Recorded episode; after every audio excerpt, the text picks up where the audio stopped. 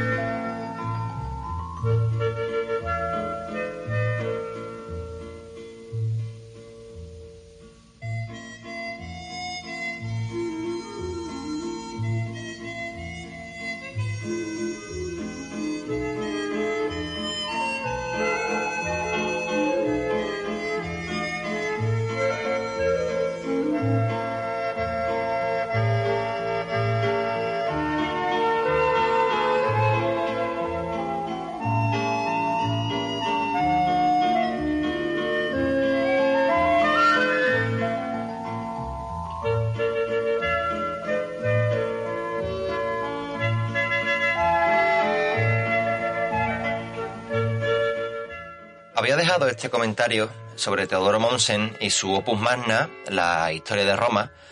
justo en el momento de empezar a decir algunas cosas sobre, sobre ella.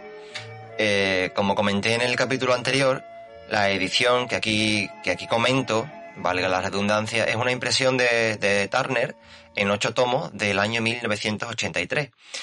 sobre el texto traducido al español por el insigne humanista almeriense Alejo García Moreno eh, en el año casi un siglo antes, en el año 1876. En este punto tengo que añadir que Turner realizó en esos años una labor editorial maravillosa, publicando además, de la, además la obra de Gibbon en otros ocho tomos, obra que hoy, por ejemplo, solo puede encontrarse en Atalanta, con una letra al parecer minúscula y editada en papel de Biblia.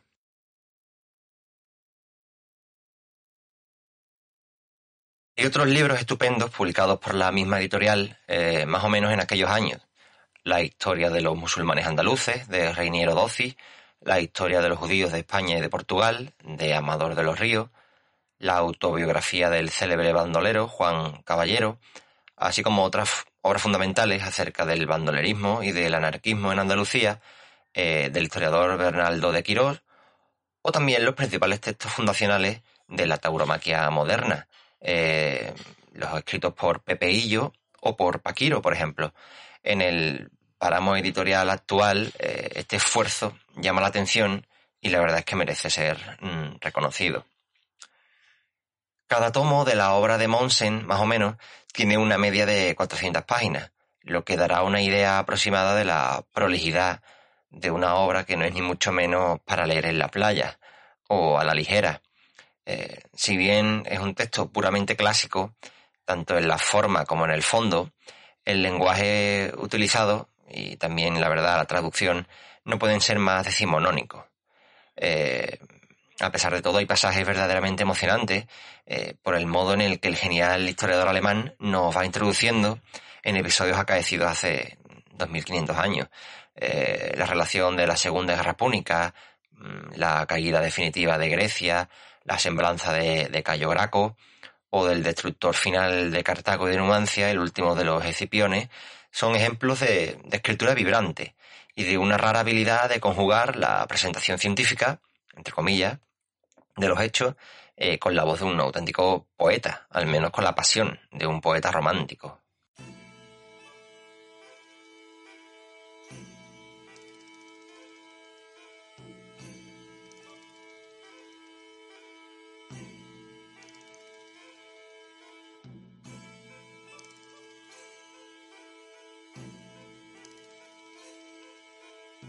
Prosa también resulta especialmente poderosa al describir a los grandes hombres que encarnaron los valores y, lo más importante, las particulares circunstancias de cada época narrada, de modo que, a pesar de lo farragoso que resulta leer también los pasajes dedicados, por ejemplo, a la economía, al desarrollo legislativo o a la minuciosidad del aparato litúrgico y sacerdotal de la religión romana, la historia de Roma de Monsen, tomada su lectura con calma, depara momentos de sublime delectación al lector aficionado.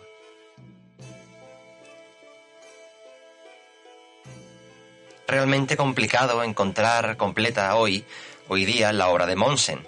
A la edición comentada de la, de la editorial Turner del año 83 le sucedió una revisión de la misma a principios del siglo XXI, condensados, eso sí, los ocho tomos en cuatro. Aguilar y RBA también tienen distintas ediciones en tapadura, tan caras y tan poco accesibles como las demás. Yo no voy a decir que leer a Monsen es imprescindible, ni ninguna otra majadería por el estilo.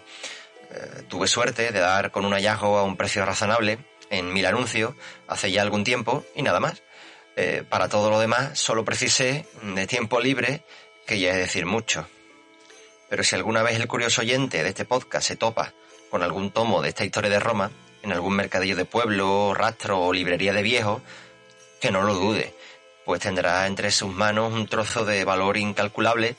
de un tiempo ya perdido en el que se miraba el mundo de frente y con afán de entenderlo hasta sus últimas consecuencias.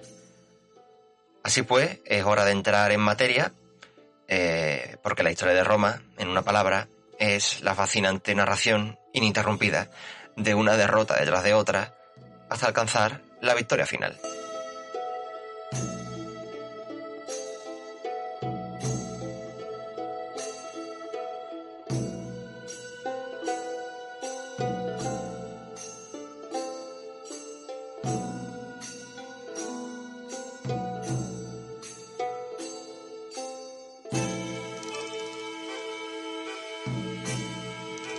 De Roma de, de Theodor Monsen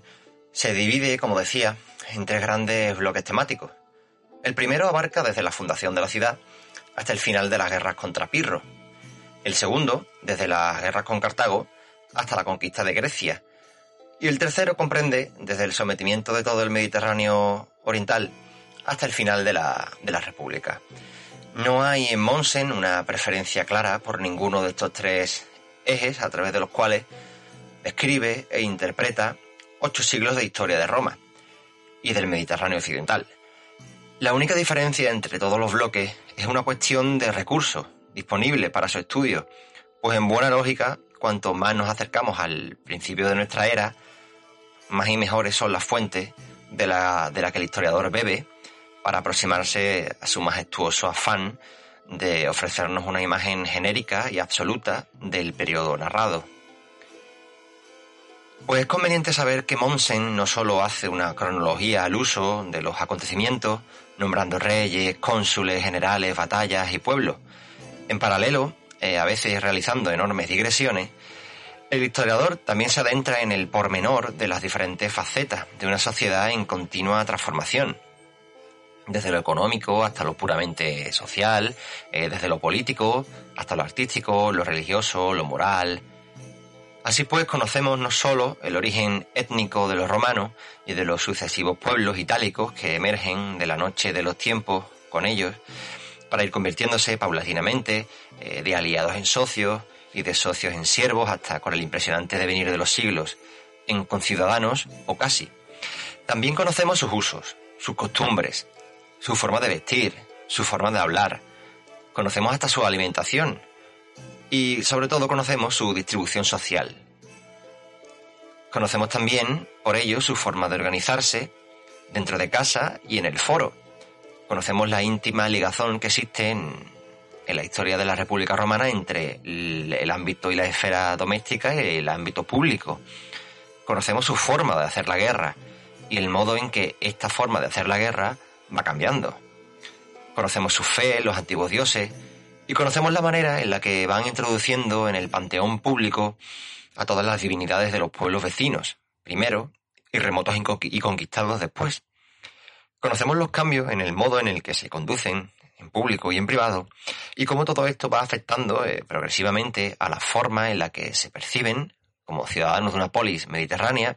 que adquiere la dimensión del primer modelo de Estado primero y de imperio continental después.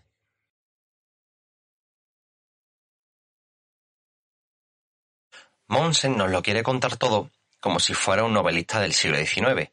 y a fe que hay veces en que lo consigue.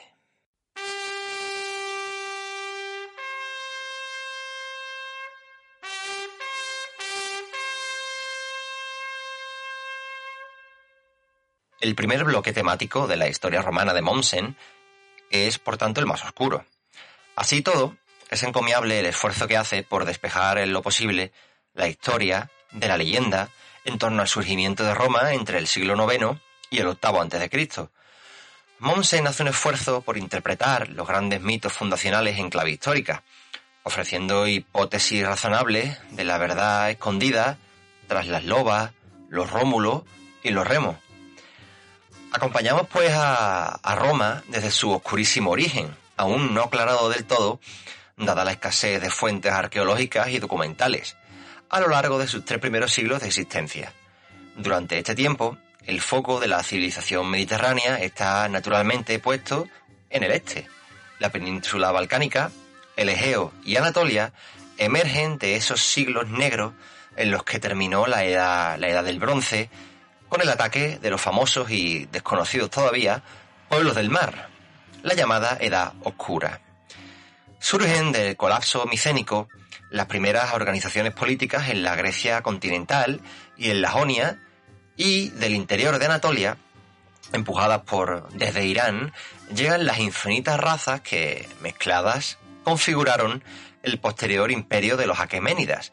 que en oleadas desembocaron sobre las polis griegas en las conflagraciones narradas ya por Heródoto que dieron paso al periodo más conocido de la historia griega, el clásico. De las guerras médicas a la guerra del Peloponeso, se va transitando junto al hormigueo incesante de la península italiana a la sombra de la historia, hacia la decadencia del sistema de las polis,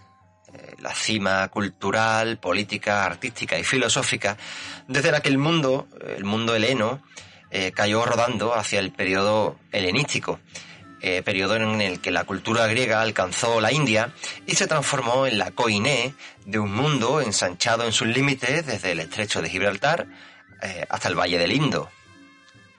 ¿Y qué pasaba en Roma mientras, mientras en el extremo del mundo ocurrían en el otro extremo del mundo ocurrieran todas estas cosas. Pues Monsen nos ofrece una hipótesis interesante, que Roma, como muchas otras aldeas del Lacio, se origina a partir de tres núcleos fundamentales de población en torno al Tíber y sobre la multitud de colinas sobre las que hoy se asienta la capital de Italia. Estos tres pequeños núcleos o tribus son la base ancestral de la organización de la ciudad, tanto política como religiosa y militar. Eh, a través de un proceso de cinecismo semejante al que dio lugar, eh, algunos siglos antes, a la aparición de las polis griegas. Estos tres núcleos originales de Roma, que Monsen llega a considerar eh, comunidades de familia, estaban formados principalmente por campesinos, agricultores que iniciaron esa ilustre tradición de convertir el arado en espada cuando la patria estaba en peligro. Noción que con el caminar de los siglos la Revolución Francesa profundamente inspirada en la imagen ideal que el pasado conservó de la República Romana, recuperará eh, en el ciudadano soldado y las milicias nacionales. Eh, dice Monsen que, estas unidades de familia no formaron otros tantos centros independientes unos de otros, sino que fueron considerados, mm, mucho más tarde, como elementos integrantes de un cuerpo político, la ciudad, que se compone de un cierto número de pagos que tienen un origen común, eh, hablan una misma lengua, obedecen a los mismos usos, están obligados a asistirse unos a otros con justicia y ley iguales y asociados para la defensa y para el ataque, tienen lo mismo que la ciudad, lo mismo la ciudad que la familia, siempre su asiento determinado en un punto cualquiera del territorio. La Roma primitiva fue, por tanto, una ciudad-estado al estilo de las polis griegas, que, como desde antiguo estas, se vio sometida también eh, a, las mismas tensiones civiles internas entre, a grandes rasgos, los partidos demócratas y las oligarquías dirigentes, propietarias en esencia de la tierra. De aquí el primer y gran cambio sustancial, la caída de los reyes, cuyo número se reconoce todavía desconocido, aunque la tradición lo ha fijado en siete. La diferencia fundamental entre Roma y las polis griegas del periodo clásico es que en, ese, en este punto la aún modesta ciudad-estado itálica se dota de unas instituciones políticas que son el germen de un edificio constitucional duradero, capaz de conquistar el artefacto moral necesario para permanecer en el tiempo y convertirse en un verdadero Estado territorial y, digamos, nacional. Eh, para Monsen, la disolución del individuo romano, inmolado por un patriotismo desconocido de la Grecia, es eh, el hallazgo, básicamente, del pueblo como sujeto de soberanía.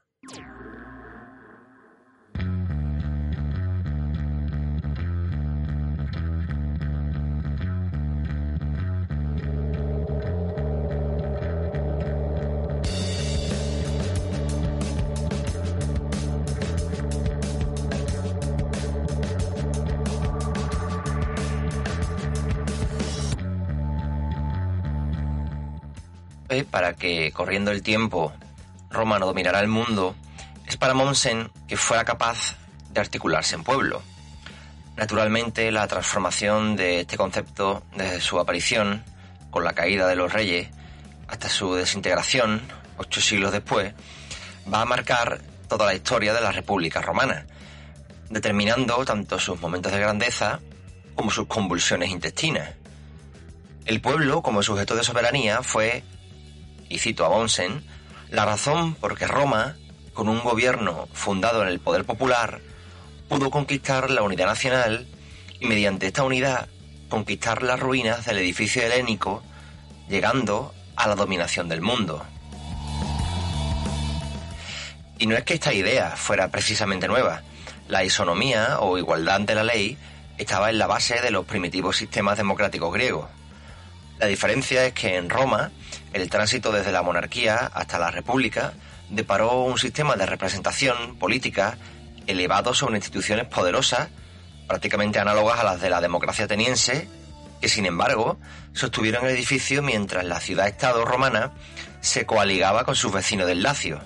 los pueblos sabelios, marsos, albanos, etc., desarrollando con ellos una relación más o menos de igualdad, a la vez que tomaba impulso como cabeza de aquella confederación nacida eh, encajonada entre el poderoso estado etrusco al norte y la amenaza celta y el Samnio y las polis de la Magna Grecia al sur. Si la talagasocracia ateniense se quedó sin mar y sin tierra que conquistar a mediados del siglo IV a.C., lo que hizo que el motor de la democracia de Pericles gripara antes de someter a todos sus enemigos internos, o al menos de convencerlos, la modestísima clase dirigente romana pudo crecer en un campo de acción territorial y geográfico mucho mayor desde una posición de oscuro puerto comercial eh, situado entre potencias regionales menores y sin todavía oposición civil interna, al ser las clientelas, base de la futura plebe, fruto mayoritariamente de las guerras de conquista que vendrían en los siglos venideros. Además, si la relación de los aliados de Atenas con respecto a la metrópolis ática era poco menos de, que de vasallaje, Roma sí labra una verdadera confederación, al menos en sus primeras fases históricas. Eh, esta confederación queda de algún modo encarnada en un sistema legal que, si bien consagraba la desigualdad de Roma con respecto a su, de sus aliados latinos, aseguraba también eh, cierta urdimbre tejida en torno a ella esta confederación será la clave de la supervivencia de Roma en casi todos los grandes momentos, grandes crisis a lo largo de, la historia de la República, eh, ya que muchas veces las tremendas derrotas infligidas a las famosas legiones eran compensadas, eh, o al menos salvadas, con el esfuerzo humano y financiero de los aliados, como se comprobó, por ejemplo, durante la guerra con Aníbal, el verdadero test de fuerza para todo este, para todo este sistema. En estos primeros siglos de existencia asistimos ya al proceso por el cual Roma termina sometiendo a todos sus aliados latinos, instaurando un régimen jurídico de diferentes categorías, que regularía las relaciones de los ciudadanos y de las instituciones, eh, que con el tiempo también serviría de base para el complejo sistema de derechos de ciudadanía que, que se implantaría en toda Italia y en todo el imperio ultramarino a medida que Roma se iba expandiendo como potencia militar. Porque es esa expansión militar, con un cuerpo de leyes bien asentado y ajustado al tamaño y a la zona de influencia original de Roma en la época de la primera invasión persa de Grecia, la que empieza a determinar la evolución de aquella democracia tosca que distribuye el poder político entre su clase terrateniente, eh, que aún sigue siendo eh, en un gran número también la clase productiva. Eh, en vez de un rey se eligen dos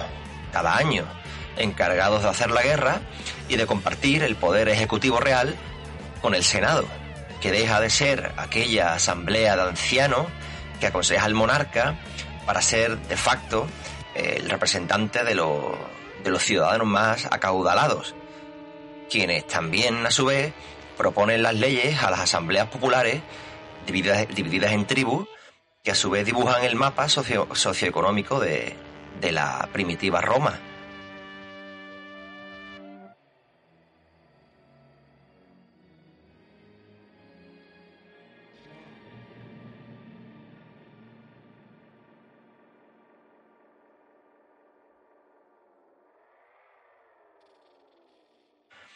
Aquí está ya el meollo de todos los problemas sociales que vendrán posteriormente, pero de momento Roma va creciendo y deshaciéndose de la servidumbre formal con respecto a los etruscos, a quienes va comiendo, van comiendo la tostada hasta, hasta encajarlos en los límites territoriales de Italia,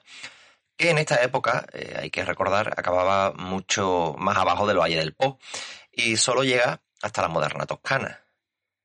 En el sur, los viejos próceres romanos emplean la táctica con la que andando los siglos terminarán conquistando el mundo. El comercio y la guerra convierten a Roma en un centro mercantil y de poder respetable que le permite inmiscuirse en las cuitas entre los distintos pueblos itálicos de, la Liga Sannita y la Apulia y de las diferentes colonias griegas que llevan siglos asentadas en la, en la bota de la península italiana, que es la zona más, más rica y más próspera del país. La Roma primitiva, que está hecha imagen y, semejanza de la familia, es decir, siguiendo una rigurosa e inamovible jerarquía patriarcal, va dejando paso a una ciudad cada vez más grande y cada vez más mestiza, que va acogiendo una incesante riada de clientes, emigrantes, súbditos, rehenes de, de los países y de las ciudades conquistadas, que toma forma como una enorme población de parias y de desheredados que dependen de las principales casas romanas. Eh, de este modo, y sin que nos demos cuenta, eh, nace la plebe, que en cierto modo sigue conservando esa, y cito a Monsen, eh, subordinación moral de todos sus miembros al jefe o benefactor, que, que la misma subordinación que la tía en el seno de la institución familiar. para Monsen, esa familia romana completamente subordinada al al padre, es el germen de la civilización fecunda eh, para el porvenir que representa eh, la República Romana. Eh, aunque las instituciones son sometidas a tensiones demasiado bruscas con tal de amoldarse a las nuevas exigencias de los tiempos. Por eso empiezan a ser frecuentes que a cada poco los primeros líderes revolucionarios que, impelen, impelen a sus partidarios a luchar por conseguir una mayor cada vez cuota de, representación y de poder político de esa nueva clase social eh, vuelen directamente desde la tribuna del foro a las aguas del Tíber, eh, junto con, esos partidarios más fieles. entre el siglo IV Cristo y el primer tercio del tercero, es decir, en apenas 100 años y con mil y una vicisitudes, Roma, a la cabeza de la Liga Latina, absorbe sus dos principales competidores de entre los pueblos itálicos, como, como he dicho antes, los etruscos y los samnitas. Entre esas vicisitudes que comentaba eh, está la mítica invasión y saqueo de Roma por parte de los celtas, eh, quienes en sucesivas oleadas a lo largo de ese siglo arrasaron no solo con Italia, sino también con Grecia y con, con Asia Menor, estableciéndose muchos de ellos finalmente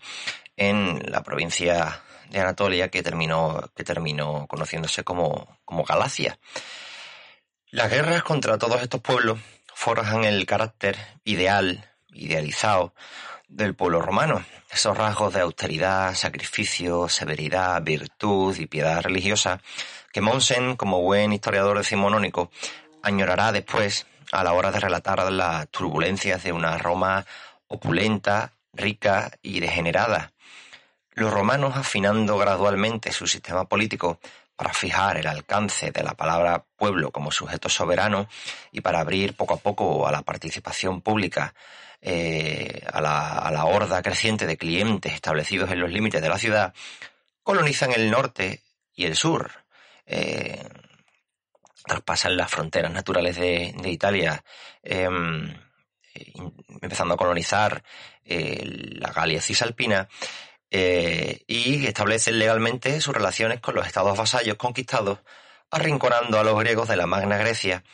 y entrando por, primera vez en contacto directo con Cartago, que será la protagonista de la segunda gran fase de expansión de la República Romana. Van a empezar las guerras púnicas.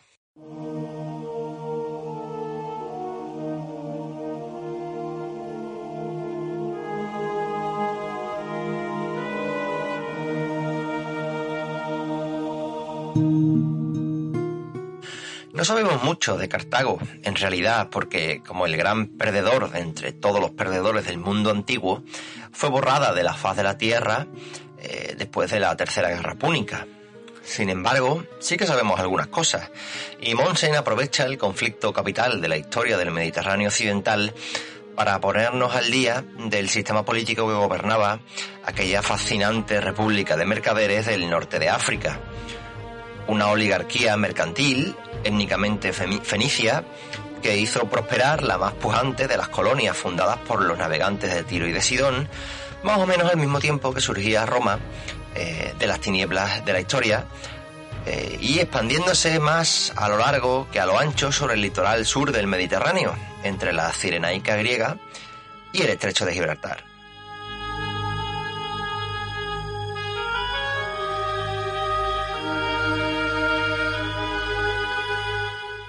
Cartago salió adelante, convirtiéndose en una potencia marítima de primer orden y estableciéndose en el interior como un estado mestizo, aliado con numerosas tribus númidas y bereberes que, por ejemplo, le proporcionaron a Aníbal su, su temible caballería. Y gracias también a la esclavitud masiva que se encargaba de las enormes plantaciones agrícolas del interior, fenómeno que Roma importó tras su victoria en la Segunda Guerra Púnica y al que Monsen achaca eh, uno de los orígenes de la decadencia de la República y del esprit de corps tradicional romano. Cartago se nutría de sus excelentes rutas comerciales eh, entre el este y el oeste del, Mediterráneo y las incipientes colonias eh, en la península ibérica, y protegía sus intereses territoriales recurriendo frecuentemente a ejércitos mercenarios, lo que unido al inestable sistema esclavista era causa de no pocas revueltas, que como Monsen nos enseña, empiezan a ser también frecuentes en Italia con la, con la consolidación de Roma como primera potencia mediterránea y como, como decía, con la eh, importación del, del fenómeno de la esclavitud para la, para la gestión y administración de los, de los latifundios mm, agrícolas cada vez más frecuente a partir de, de la expansión colonial romana. Al terciarse el siglo III a.C., eh, Cartago era una especie de república veneciana de la antigüedad. Su zona de influencia natural chocaba ya con la de la República Romana, quien, quien a su vez acababa de vencer al rey Pirro de Épiro en cinco años de guerra que terminaron con la autonomía de las polis greco-itálicas del sur de la península. En esa guerra, Cartago, que ocupaba ya media Sicilia, fue espectador y cómplice ocasional de los romanos, pues el quimérico proyecto pan-helénico de Pirro, el último de los grandes epígonos de Alejandro Magno, planteaba la unión de todos los griegos del sur de Italia y, por supuesto de, la isla de Sicilia.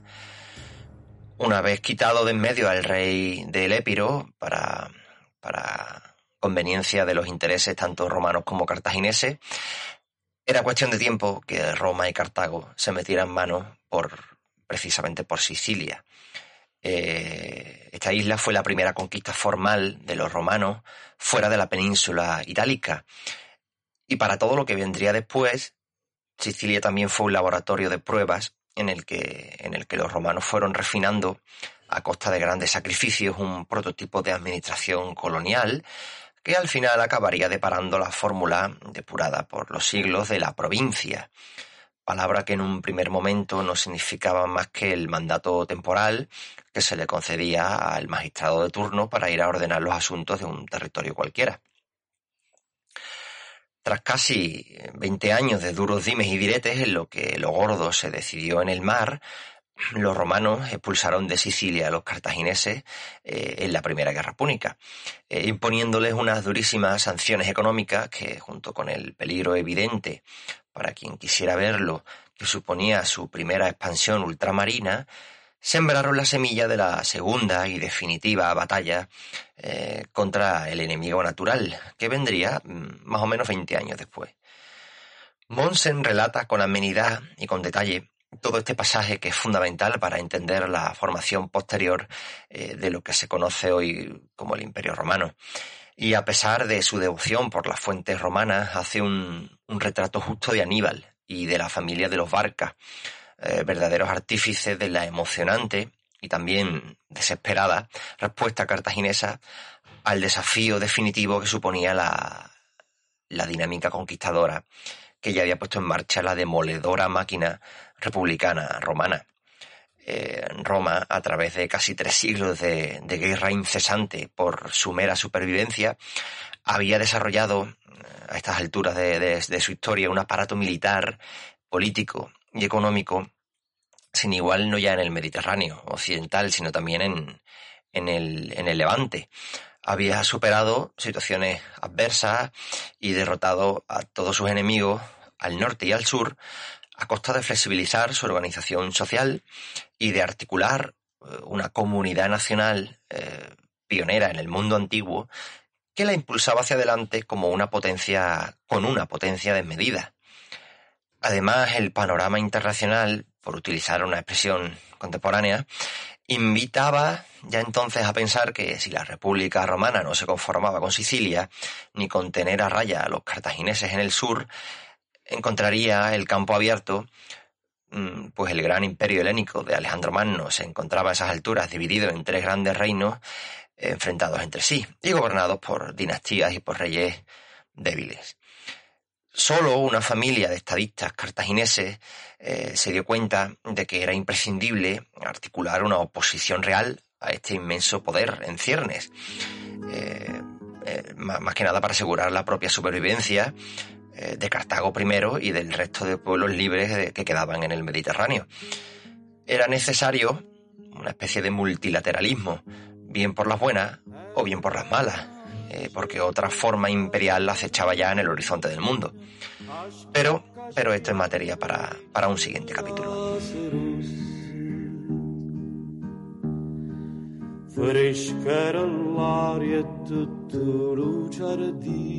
Mattina adorava de rosa cento passa. Era de magia, no non me ne scordo, una canzone cantava ma due voce. Che il tempo passa, e che io me ne. Fresca l'aria la canzone dolce e diceva cora cora cara mia lontana vai tu me lasci con dolore chissà quando tornerai rispondeva torna a raccia quando tornano le rose si stuciore torna a maccia pure a maccia stunga ca si stuciore torna ammaccia, pur ammacci sto.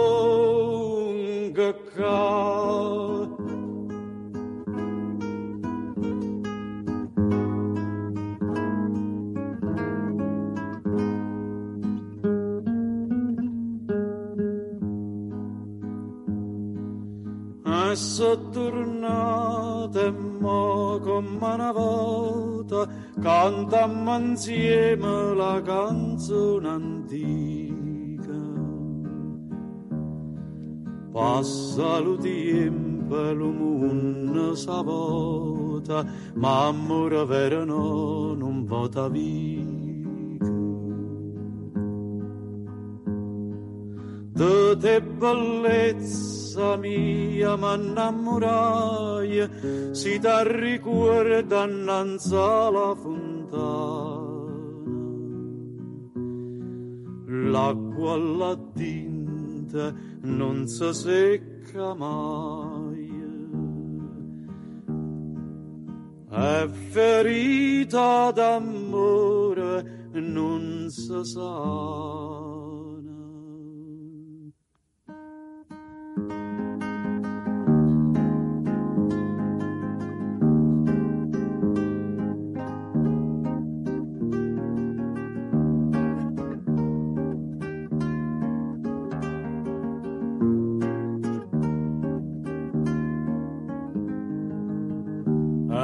te dica